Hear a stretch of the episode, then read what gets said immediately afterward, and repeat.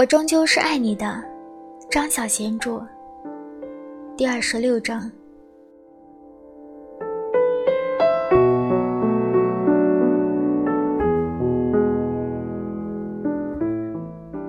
除夕那天，喜喜在书店里买了一本《恋爱的终结》，他反复读了好几遍，缅怀于哀伤之中。有时候他在旅馆的床上一躺就是几个小时。他很少出去了，也不打理自己，看上去有点邋遢。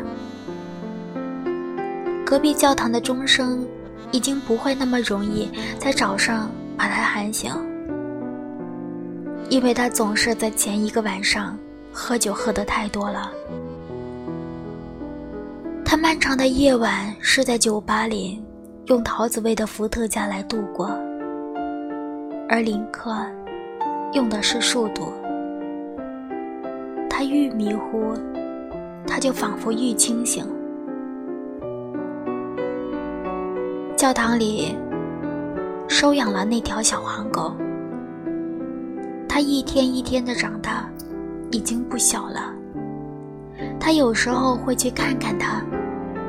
他经常在教堂后的花园那尊圣母的雕像下抬起头，神圣的散步。但是他已经不认得西西了。几个月来，这栋教堂总共举行过十二场婚礼，还有四场追西弥撒。他从旅馆的窗子上看过几个穿着白色婚纱的新娘，还有穿着黑纱的寡妇。夜里，他也从这个窗子上偷看过林克归去的身影。有一天晚上，他看到林克隔着教堂的花园，跟着那只小黄狗喃喃地说话。他喂它吃东西。看来小黄狗挺喜欢他的。他看着却觉得很嫉妒，那条狗明明是属于他的呀。可是到了后来，他好像又没有那么嫉妒了。看到林克跟那条狗说话的时候。他会想象他们的对话。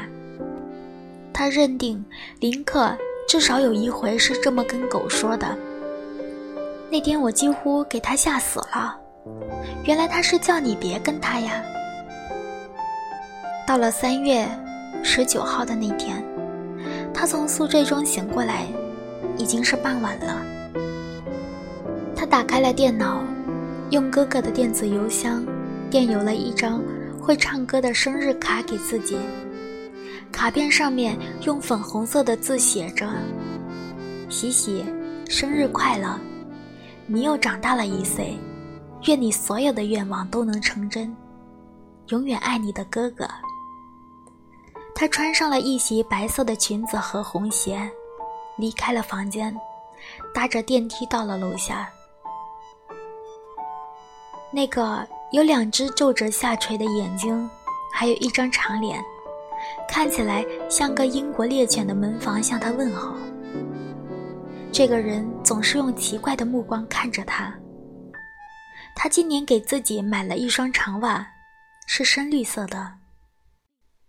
今天的占星栏写道：“这个月是你的幸运月，让你有机会重新思考事情，抛开过去吧。”想想自己的优点，别再沉溺在自怜当中。他在夜晚去了海滩，海水沉默不语，天上没有星星，只有一轮冷冽的月光。林克坐在海边的一块大石头上，手里握着一根鱼竿，悠闲地在钓鱼。他旁边放着一个塑料的水桶。他把上钩的鱼全部都丢进了水桶里。喜喜脱下了鞋子，一步又一步地走进了冰冷的海水里。他衣衫尽湿，海水浸泡在他的胸前。他潜入了水底，沿着岸边游了一圈，浮出了水面，又回到了岸上。那块大石头上只留下一根鱼竿，还有翻倒在一旁的水桶。他收回目光的时候，看见林克在他面前跑步。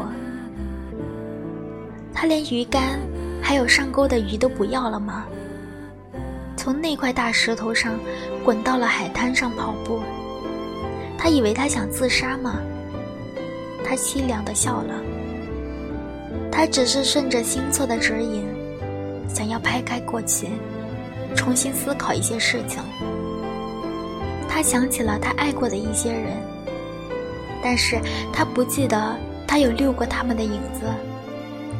他回忆起郑鲁和马林的时候，对他们的印象已经有点模糊了。还有那几只金牛、山羊、水瓶和双子。他只是为自己而难过。林克在海滩的一头跑到另一头，又往回跑。这是一个荒谬的夜晚。